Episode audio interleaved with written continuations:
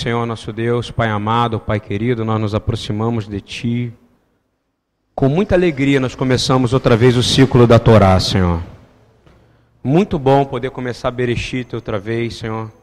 Muito obrigado por poder testemunhar, Senhor, de que nós fizemos o ciclo de 54 leituras. Como Tu és perfeito, Deus. E agora nós estamos no princípio de novo, Senhor. Nós estamos recomeçando, o Senhor nos deu mais uma chance de poder aprender mais uma vez a tua palavra, de poder nos aprofundarmos mais. Muito obrigado, Senhor, porque mesmo nós não sendo dignos, o Senhor nos deu essa oportunidade, Pai. Muito obrigado, Senhor, por tudo que o Senhor tem feito na Beit Efilá Yeshua, no Ministério BTY. Muito obrigado pelo que o Senhor tem feito no IDI, Igreja de Defesa de Israel e as Nações. Muito obrigado a todos os irmãos que nos ouvem, que nos escutam, que nos abençoam em suas orações, que nos abençoam com suas ofertas.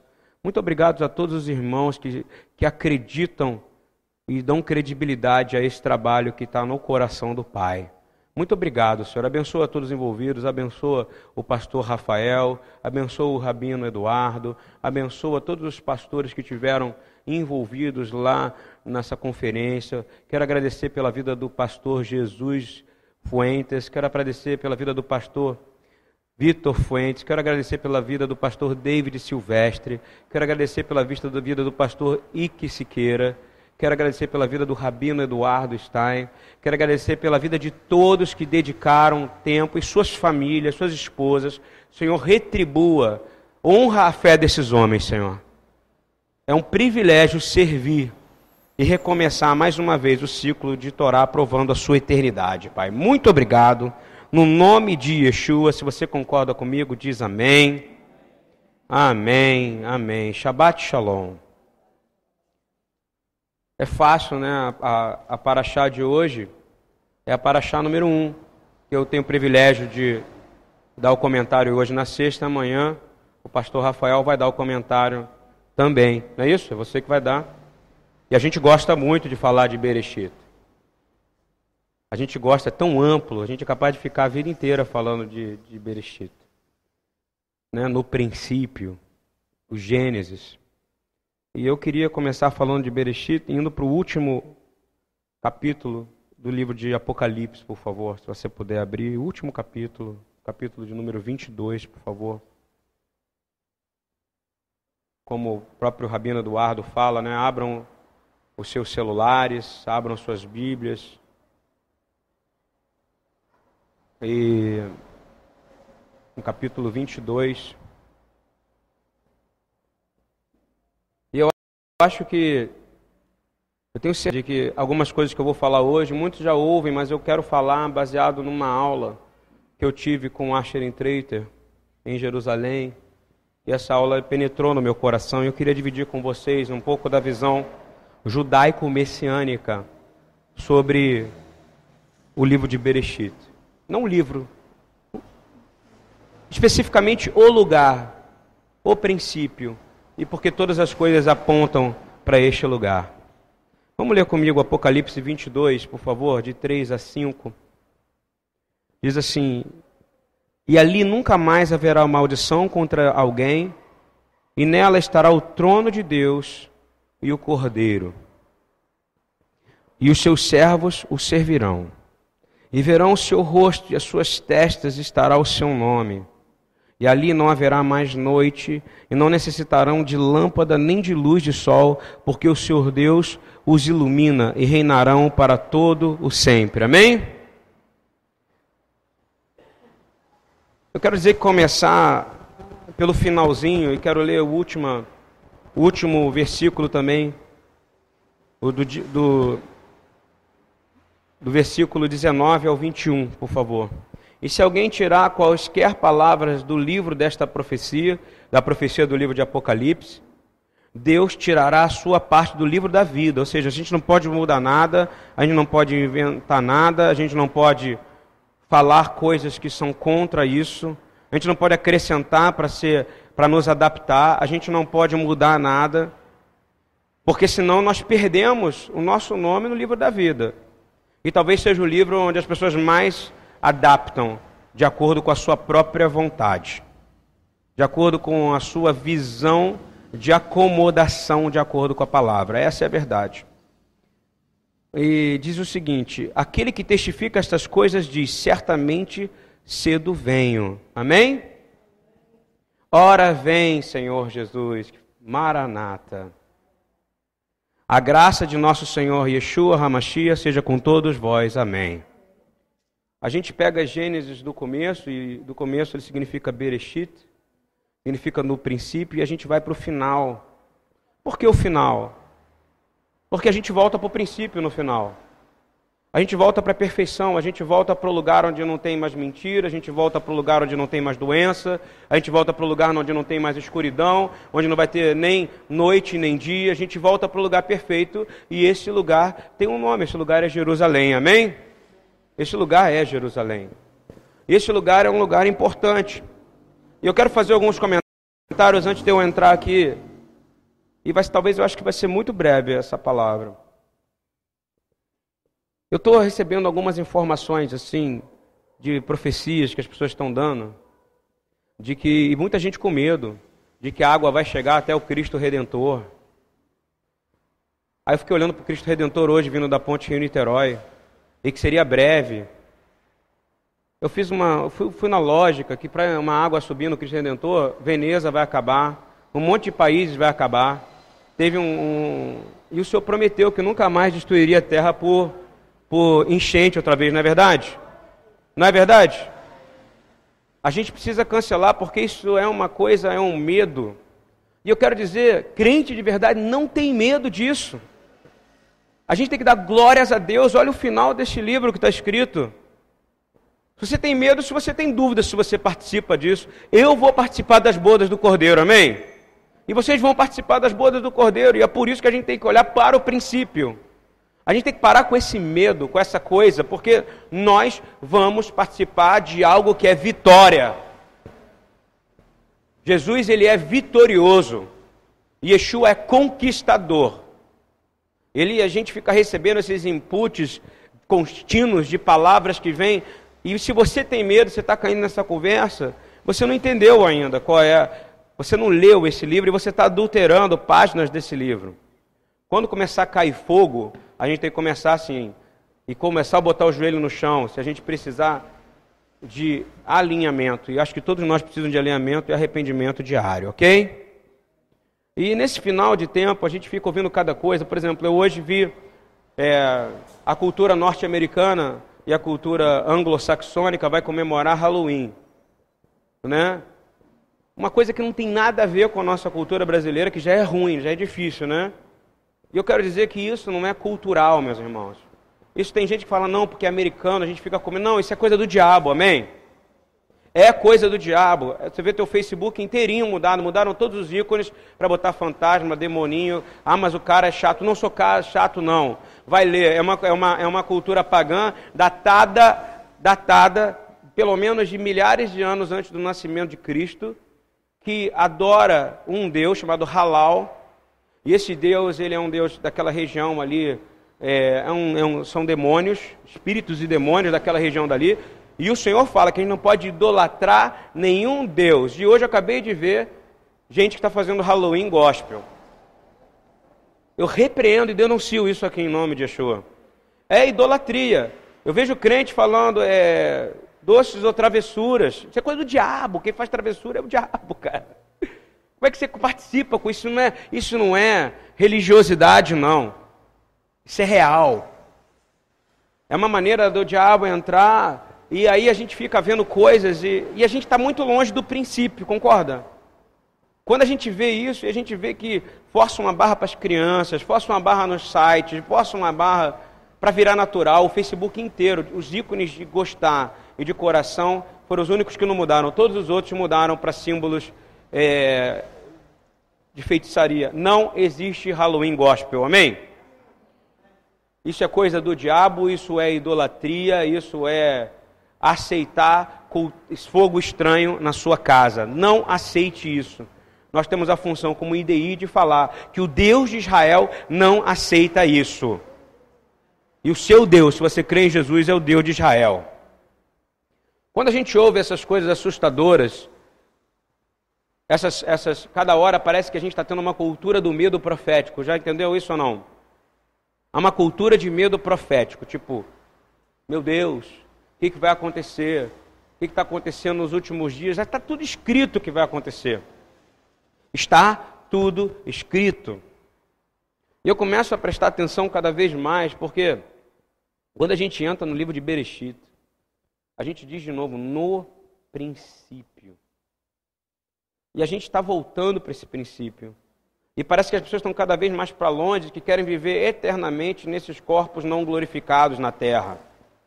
Tem muita gente, tem muito crente que se falasse para ele, você quer tomar essa pílula para você viver, viver para sempre? Ele ia querer viver para sempre. Não entendeu o sentido de glória. Está entendendo o que eu estou dizendo ou não? Tem gente que faz tudo, não é só botox, não é só remedinho, não. Tem gente que se pudesse tomar um remédio para viver para sempre, viveria para sempre. Enquanto a gente já vive para sempre, a gente tem a promessa da eternidade em Jesus. E quando a gente olha e vê isso, é porque a gente ainda tem um pouco de medo. E eu quero fazer algumas coisas que eu escrevi sobre. A gente segue Yeshua, amém? Ele é o seu Senhor, não é? Ele é o autor e consumador da sua fé. Eu quero dizer que ele será o líder de todas as nações, amém? Nós não estaremos, e nós estaremos liderando junto com Ele na eternidade. Só que não com esse corpo, mas com o corpo glorificado. Amém? E a gente tem que mudar essa atitude de esperar a notícia de alguma coisa. Nós temos que ter atitude de conquistador. Conquistador recebe a mensagem e vai. Não é isso? Conquistador recebe a mensagem e vai. Yeshua é vencedor, ele venceu o mundo e a ordem dele não tenha medo. Eu me lembro de alguns salmos que falam que ele é maravilhosamente terrível, não é isso? Maravilhosamente terrível. Isso é uma benção, não é isso? Uma coisa, um Deus que é maravilhosamente terrível. Maravilhosa, glória a Deus, nós temos um Deus que é maravilhosamente terrível. Maravilhosamente terrível. Isso é maravilhoso. E se o diabo se levantar contra você, porque o trabalho do diabo é se levantar contra você. Não adianta você vir para mim, pastor, o diabo está se levantando contra mim muito. Querido, o trabalho do diabo é se levantar contra você, amém? Em compensação, você tem autoridade em Yeshua para destruir as obras do diabo, amém? Isso está escrito aqui.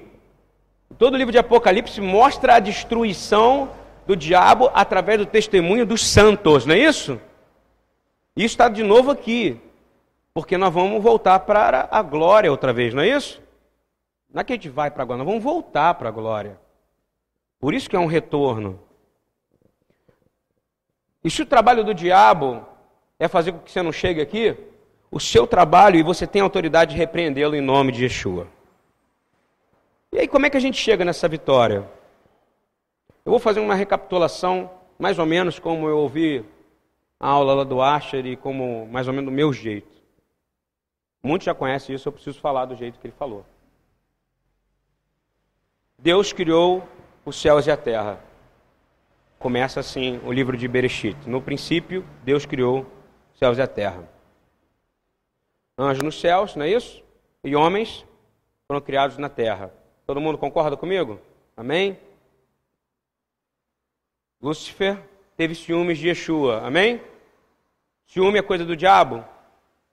Muito, não é verdade? Ele teve ciúme de Yeshua.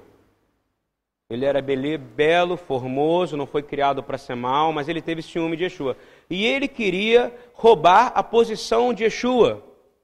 Não queria roubar a posição de Yeshua? Não conseguiu, porque Yeshua é muito poderoso. Não conseguiu, porque Yeshua é muito poderoso. Ele não conseguiu. Mas aí ele desceu, botou os pés na terra e foi tentar tirar a autoridade do homem. E o homem, através do seu pecado, passou a autoridade para ele. Então, quando você peca, você dá o quê?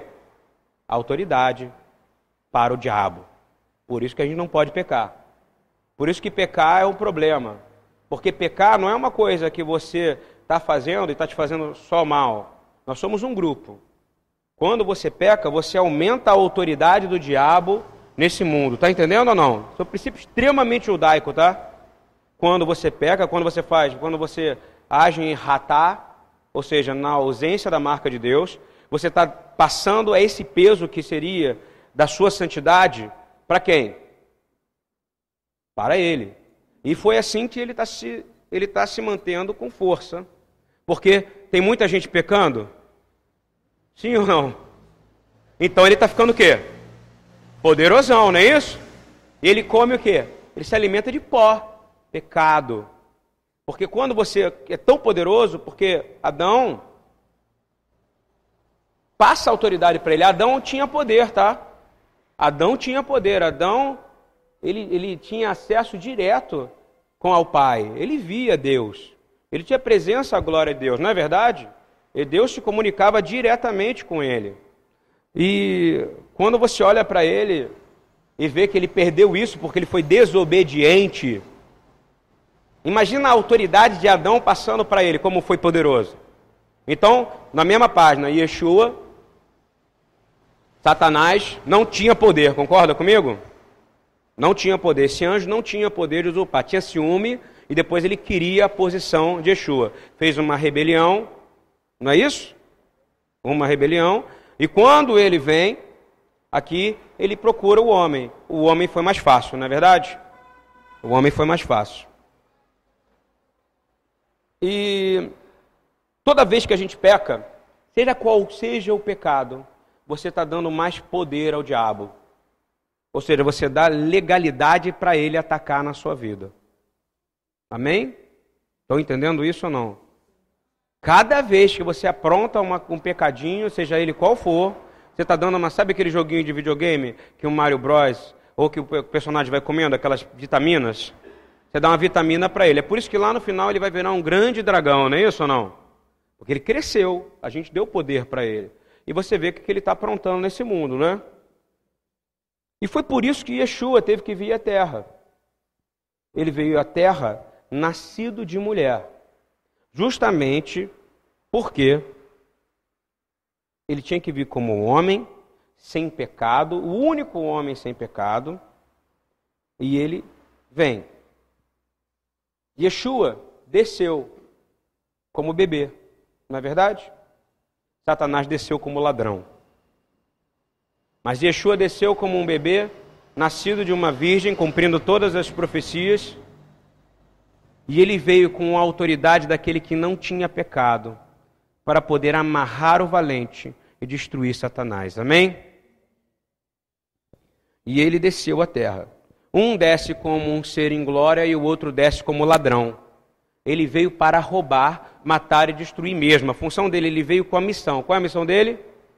Transformar sua vida difícil, ok? Não vem me dizer que sua vida está difícil. Não vem me contar uma novidade. Ai, Senhor, estou muito tribulado, pastor. Minha vida está difícil. A função do diabo sempre foi transformar sua vida difícil, ok? Mas a sua função, você tem autoridade de botar ele para correr no nome de Jesus. Você tem essa autoridade naquele, na autoridade do nome daquele que veio e não desceu como ladrão, mas desceu como filho de homem e filho de Deus. Amém? E ele te passou essa autoridade. Quando ele encara o diabo, ele encara como filho de Adão, encara como homem. Ele conseguiu encarar. E ele toma a autoridade de Satanás. E aí a vontade de Deus volta lá para o começo de Bereshit. Qual o começo de Bereshit? unir o céu e a terra outra vez. Estão entendendo isso ou não? Unir os céus e a terra, ou seja, o reino dos céus e a terra. E quem é que vem com essa função? Yeshua. Ele é o mediador que possibilita isso de novo. Então, tantos milhares de anos depois, na autoridade dele, a gente consegue de novo isso.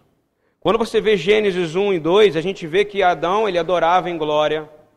A gente vê que havia autoridade em Adão. Você vê que Adão podia ver o Senhor andando na viração do dia, não é verdade? Ele via. Mas quando Adão cai, a gente tem uma separação. Mas quando Yeshua volta para Jerusalém, Yeshua volta para Jerusalém, olha o que eu estou dizendo, volta para Jerusalém. Repete comigo, volta para Jerusalém. Yeshua volta quando? Quando ele vem encarnado, nascido de uma mulher, ele volta para Jerusalém. Quatro essa palavra volta. Porque ele tem que escolher e ele tem que ir para Jerusalém. Agora, por que, que é Jerusalém? Por que, que é em Jerusalém que ele é julgado? Por que, que é em Jerusalém que passa toda essa história? Primeiro, eu podia dar uma resposta para você básica, né? Que qualquer judeu daria. Porque o templo foi construído lá. Tá certo? Tá certo também. Porque Deus falava naquele templo, não falava? Em Jerusalém. Isso faz um sentido muito grande, porque ele tinha que restabelecer o trono de Davi, e ele vai restabelecer o trono de Davi. Por que, que ele tem que voltar para Jerusalém? Porque Davi estabeleceu seu templo em Jerusalém. Aonde que Abraão ofereceu Isaac em sacrifício? Aonde? Onde é que é o Monte Moriá? Hein, pastor Rafael? Jerusalém, Monte do Templo. Então, tem mais um motivo de por que, que ele veio para Jerusalém. Por que Abraão sacrificou Isaac ali? Hein? Essa é outra pergunta. Por quê? Por que, que foi sacrificado ali? Simples. Você imagina que o primeiro homem que teve uma aliança de fé pessoal com Deus recebe uma ordem e o Senhor fala para ele assim: vá lá para o lugar. Como é que ele já sabia qual era o lugar? E esse ele sabia que o lugar era Jerusalém. Aquele lugar é marcado, ok? Tem tudo a ver com o que a gente está falando de Bereshit. No início, nós estamos voltando para o começo. Agora nós começamos a vir de trás, de trás para frente, de Yeshua para lá, ok?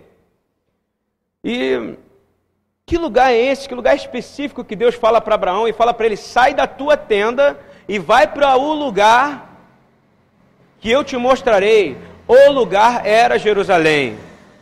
E o Senhor escolhe alguém que está fora de Jerusalém, que estava em Ur, que é justamente lá é onde hoje é o Iraque, e manda ele para lá de volta para Jerusalém. De novo, ó, de volta para Jerusalém.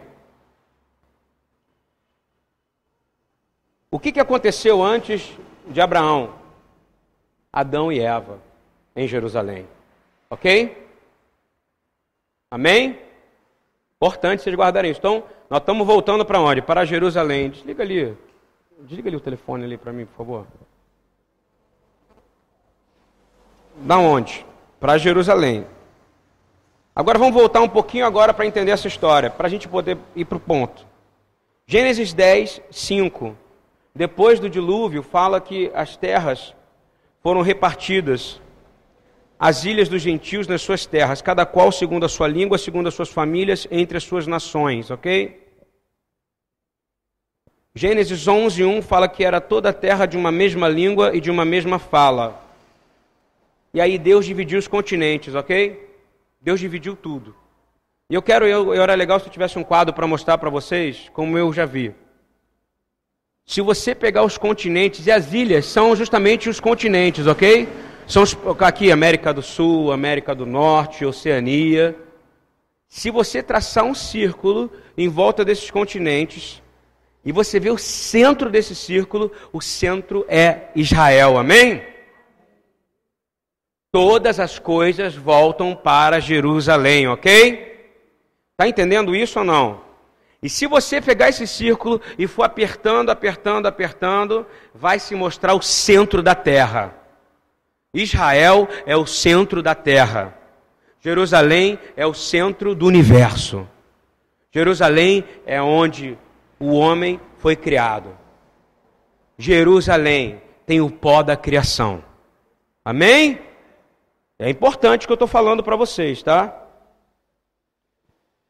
E é engraçado que Adão, quando ele foi expulso, justamente nessa paraxá, ele foi expulso para o leste. Ok? Manda ele para o leste. Aí coloca o anjo lá, não é isso? Os, os, os querubins para tomar conta e mandam ele para o leste. Quando o Senhor chama Abraão, ele chama Abraão e manda ele da onde? Ele manda ele vir do leste para o oeste. Está entendendo ou não? Por quê? Para voltar para. Repita comigo. Eu quero voltar para Jerusalém. Amém? Esse é um chamado para todos que creem em Yeshua. Voltar para Jerusalém, ok? Isso é importante, tá? Quando você entende isso e você olha para ele e fala assim que ele sai, Abraão, qual foi a ordem de Abraão? Deus falou para ele: sai daqui do leste e vai para o oeste. Enquanto Adão foi expulso, Adão fala o quê? Sai daqui do oeste e vai para o leste. Porque em Abraão, o Senhor já mostra qual é a vontade dele: é que nós pudéssemos voltar para o início outra vez. Amém? Para que pudéssemos ser completamente reconciliados, restaurados. Avançando. E você começa a entender. Lá é o centro. No Brit Hadashah, e no, Deutero, e, no livro de, e no livro de Levítico, e no livro de Números, e na Torá, você entende que cruz, que morte de cruz é o que? Etz. Etz. Repita comigo. Etz. Madeiro é etz. Não é a palavra cruz. A palavra que é chamada é etz é, lembra a música? It's Haim. A gente pode falar que a árvore da vida é Yeshua, a árvore da vida também é a palavra, na qual a palavra você aprende ela e estuda ela e, a, e avalia ela e examina ela para ter vida eterna. Mas nesse caso, Etz é árvore também. Então, Etz é árvore e Etz é madeiro. E esse é onde Yeshua foi crucificado. Está entendendo ou não a, a, a pegadinha? Para você entender o hebraico, etz é árvore. Etz também é madeiro. Quando fala que a pessoa vai morrer por um pecado e morreu por morte de cruz, fala que ele morreu por morte de ser pendurado numa árvore, num madeiro. E era o pior pecado que tinha, que a pessoa tinha que ser morta fora da cidade. Está todo mundo acompanhando aí ou não? Amém? Então, etz é árvore, repete comigo, etz. E também é cruz, é madeiro. A palavra cruz não existe, é madeiro. E é árvore. Então, lá naquele mesmo lugar, porque se você for contar, se você estiver lá em Jerusalém, na cidade, e você olhar para onde ele foi crucificado, você vai ver que é a leste, ok? Estou entendendo ou não? A leste. E ali naquela árvore justamente no pensamento do Asher e o pensamento rabínico é aonde, aonde o homem pecou, ele não pecou pelo fruto de uma árvore, através de uma árvore, um madeiro, nós tivemos redenção deste pecado também, amém? Estão entendendo isso ou não? Então, no Etes nós caímos, mas no Etes também nós fomos reconciliados, amém? É uma árvore. Qual é o fruto dessa árvore? A vida eterna para todos nós. Ok? E quando você começa a entender isso, que lá em Jerusalém foi onde Deus criou Adão e Eva, ok? Lá em Jerusalém foi onde Deus enviou Abraão, que saiu de Ur, para aquele lugar, onde era a terra que ele ia mostrar foi lá justamente em Jerusalém, no Monte Moriá, no Monte do Templo, aonde Abraão tem a Akedá, ou seja, o sacrifício de Isaac. Foi lá em Jerusalém aonde Davi construiu o templo. Foi lá em Jerusalém onde Jesus foi aos céus, amém? Foi lá em Jerusalém que ele ressuscitou também. E será lá que ele vai voltar para reinar definitivamente sobre toda a terra. Amém? Ou seja, alguma coisa foge de Jerusalém? Por isso que eu comecei lendo no final. Porque a Bíblia ela é extremamente conectada. Não tem erro, ela é conectada. E se você entender e for obediente à palavra de Deus, você herdará a terra você herdará Eretz, ok? Eretz. Eu falei Eretz, agora eu vou falar Eretz.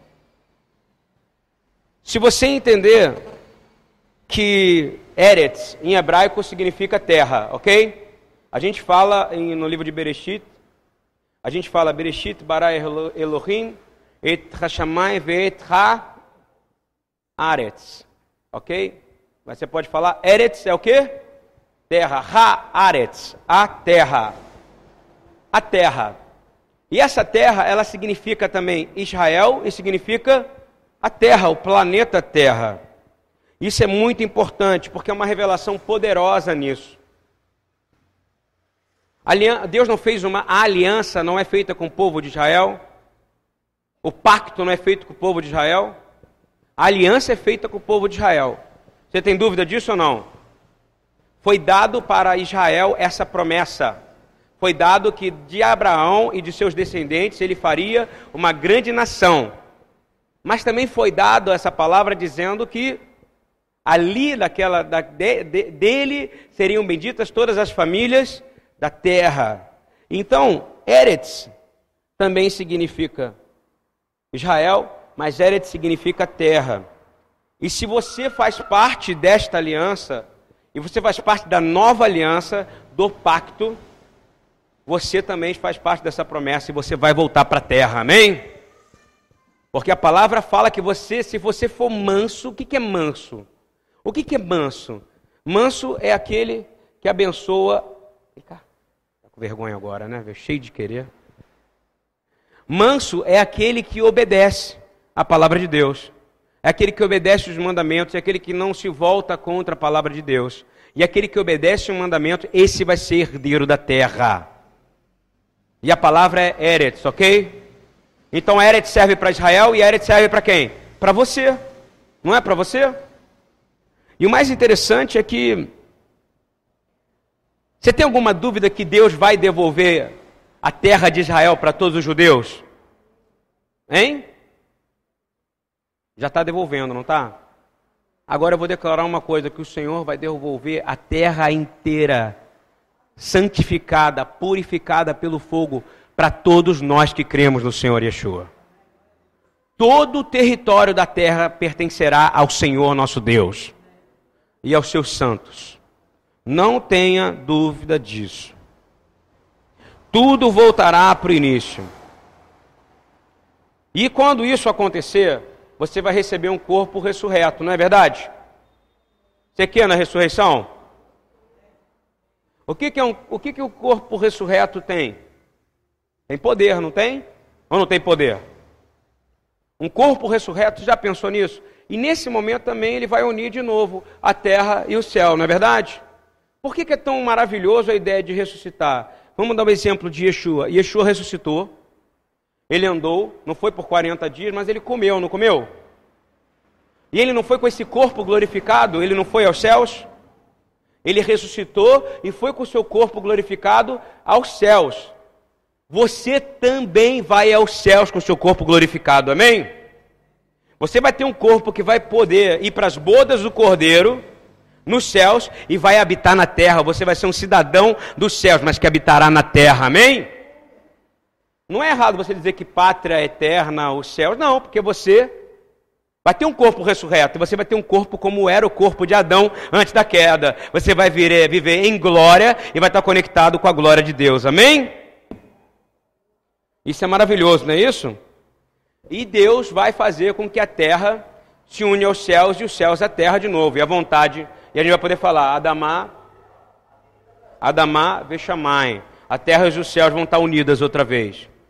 Mas ele tem que vir fisicamente e você vai viver fisicamente com isso.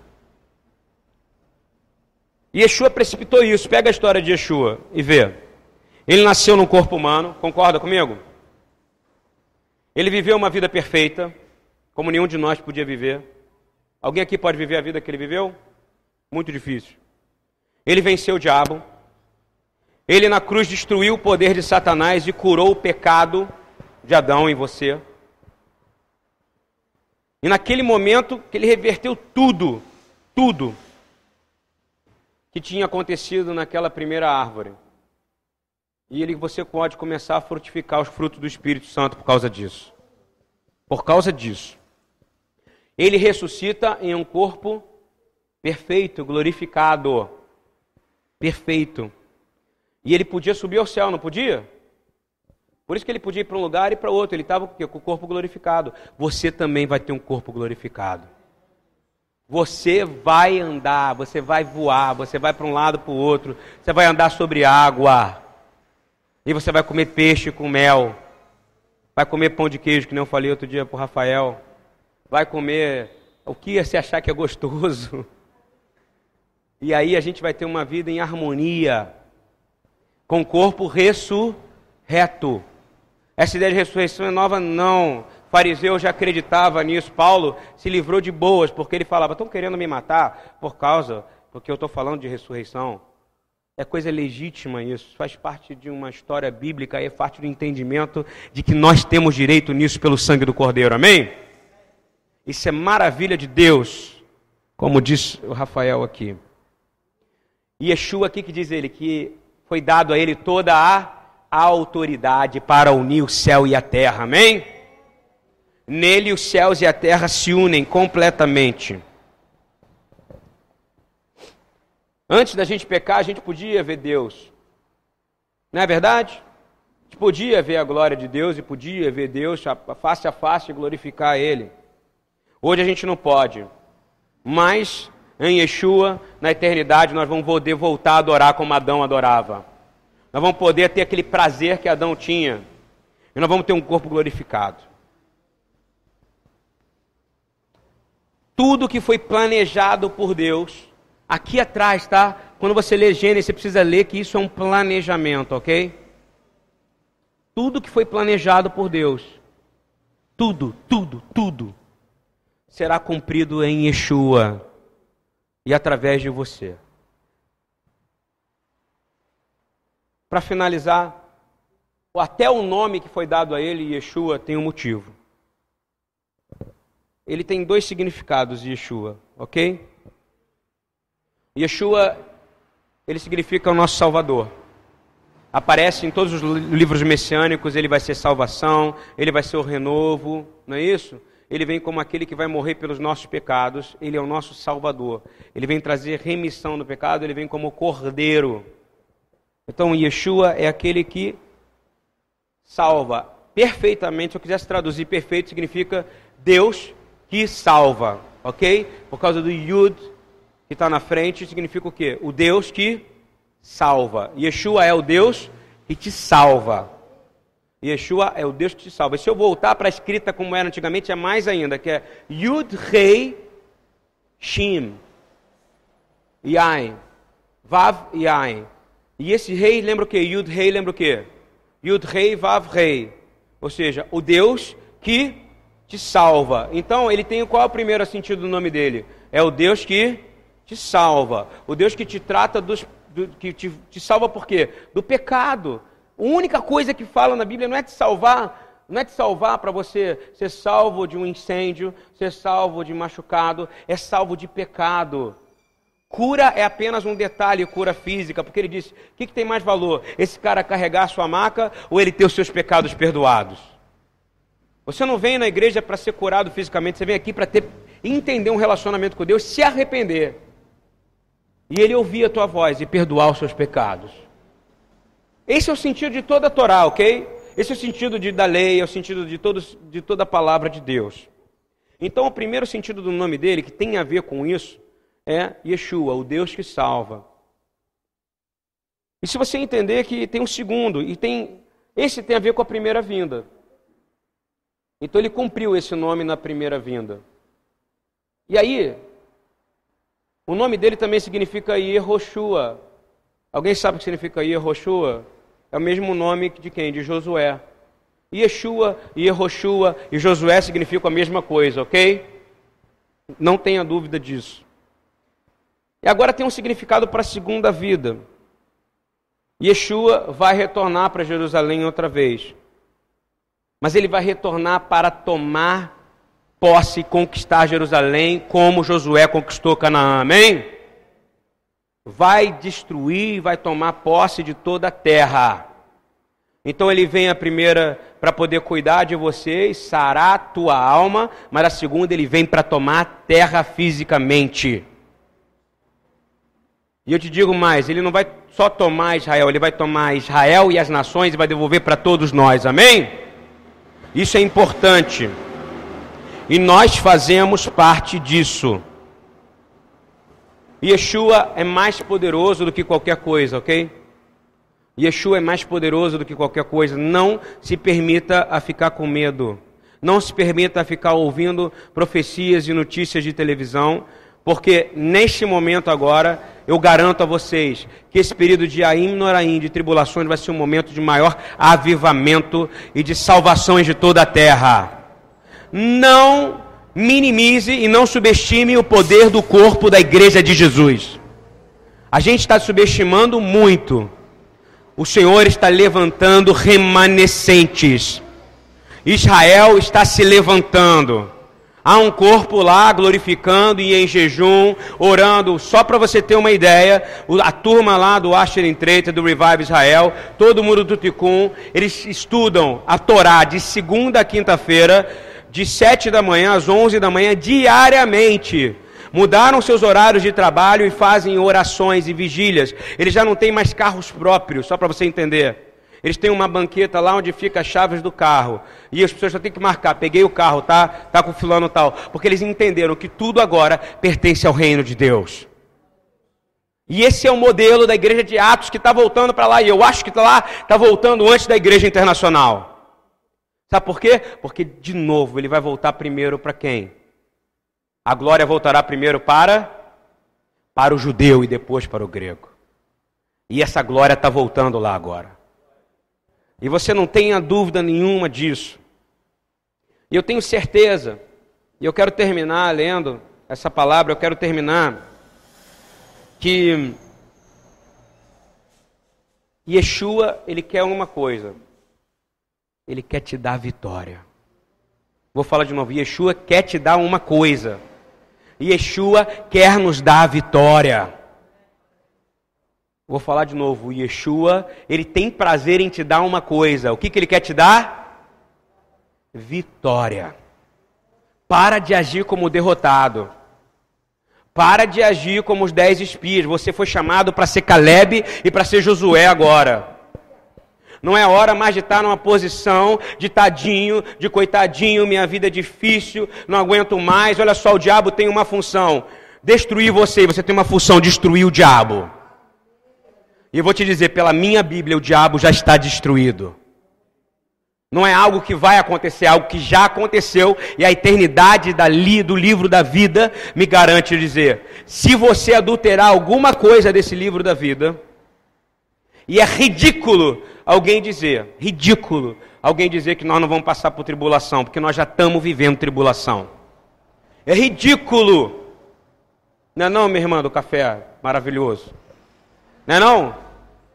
Aleluia. Mulher salva pelo cordeiro aqui na rua, aqui na frente, ó. Deus tocou o coração dela. Deus quer atingir toda a terra. A senhora é vitoriosa. Está entendendo isso ou não? O povo pode passar ali o tempo inteiro, né, te vendo vender café e nunca falar contigo. Mas Jesus entrou ali e falou contigo. E sabe o que ele faz? Ele te dá vitória. Porque você faz o processo. Se arrependeu o quê? De pecado. Sem arrependimento você não abre a chave. Você precisa se arrepender diariamente. Vai que seu arrependimento ontem não foi ok. E detalhe, arrependimento consiste em mudança de caráter. Arrependimento consiste em mudança de atitude. E arrependimento consiste em você não compensar a sua carne pela dificuldade que é imposta na vida. Está ouvindo bem ou não? Olha só, vou dar um exemplo. Vamos supor que eu falo assim: nossa, estou muito cansado, evangelizei demais, Olha, varri demais o salão, joguei, fiz muita coisa, fiz muito gabinete, minha vida está difícil, tive que, é, expulsar 50 demônios e agora eu vou comer três Big Macs. Está entendendo como é que é ou não? Ou então eu vou saciar, eu vou, eu vou parar e vou ficar vendo seis horas de televisão, porque eu tenho direito. Você não tem o direito de nada, amém? Não tem o direito. Porque você vai saciar sua carne outra vez e vai pecar de novo. A graça foi suficiente para saciar. Você não tem que saciar a carne para compensar o cansaço do teu corpo. Está ouvindo bem ou não? Você tem o direito de dormir, você tem o direito de acordar, mas você não tem o direito de chegar e vai lá, vou comer 50 Toblerones só porque eu estou estressado. Você concorda comigo ou não? Você precisa mudar a sua posição diante das coisas. Porque Ele quer te dar a vitória. E eu estou dizendo isso porque é importante. Porque às vezes você vai cair e não sabe por quê. Tem gente que é casado e compensa com sexo. Você sabia disso? Que não, que não tem a sua relação normal, que tem como se fosse um animal. Aí fala, a única coisa que eu faço é essa, eu posso fazer. Não pode. Muda a sua postura. Porque você é nascido de novo, é nova criação. Olha Gênesis aqui de novo. Volta para o princípio. E no princípio há alegria e a ordem e decência. Amém? Porque você está voltando para Jerusalém. E você voltando para Jerusalém é perfeito. Eu quero terminar lendo o versículo de, o capítulo de Daniel, o versículo de Daniel 2:44. Queria que todos lessem comigo para terminar. Olha que maravilha. Estou lendo Daniel, fui lá para Gênesis, voltei. Quem entendeu essa palavra de hoje? Amém? Faz um sentido, não faz? A gente voltando tudo. Então, todos os caminhos da Torá nos levam para Jerusalém. Porque Jerusalém é a criação, amém? E Yeshua te direciona também para onde? Jerusalém. O princípio de tudo é Jerusalém. A gente precisa entender isso. Olha só, Daniel 2,44. Mas, nos dias desses reis, o Deus do céu, quem é o Deus do céu? Adonai. Ok? Bem claro, tá? O Pai, tá? O Pai. Levantará um reino que não será jamais destruído. Amém? Jamais será destruído. Quem é participante desse reino? Ah, só ele levantou. Todo mundo, levanta os braços, todo mundo, vai. Fala, eu sou. Eu vou viver Shabat eternamente. Oi? Do ladinho de Yeshua. Mas nos dias desses reis, o Deus, quem são reis? Os reis desse mundo, ok? O rei desse mundo. Tem gente, só para dar uma pausa, que eu estou no time, olha só. Meu irmão, quando Yeshua fala sobre o mundo, ele está dizendo ele não tem parte com o mundo, com a terra, ok? Com Eretz, ok? Yeshua tem parte com Eretz, com a terra. Ele não está falando do mundo, terra. Ele está falando do mundo, guarda de novo.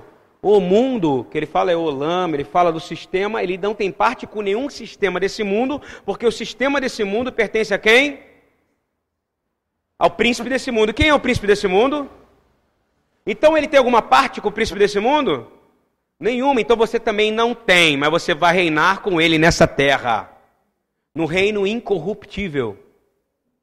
Por isso que você não pode ficar pecando, meu irmão. Porque quando você peca, você pede poder e dá poder para quem? Para o príncipe desse mundo. E foi assim que Adão fez, e foi assim que houve a queda. Mas nos dias desses reis, o Deus do céu levantará um reino que não será jamais destruído, e esse reino não passará a outro povo Sabe por quê? Pertencerá a nós, amém? A nós, pertence a Israel e a nós. A nós. Eretz não é Israel e Eretz não é a terra inteira? Amém. Esmiuçará e consumirá todos esses reinos e será estabelecido para sempre. Amém. Shabbat Shalom.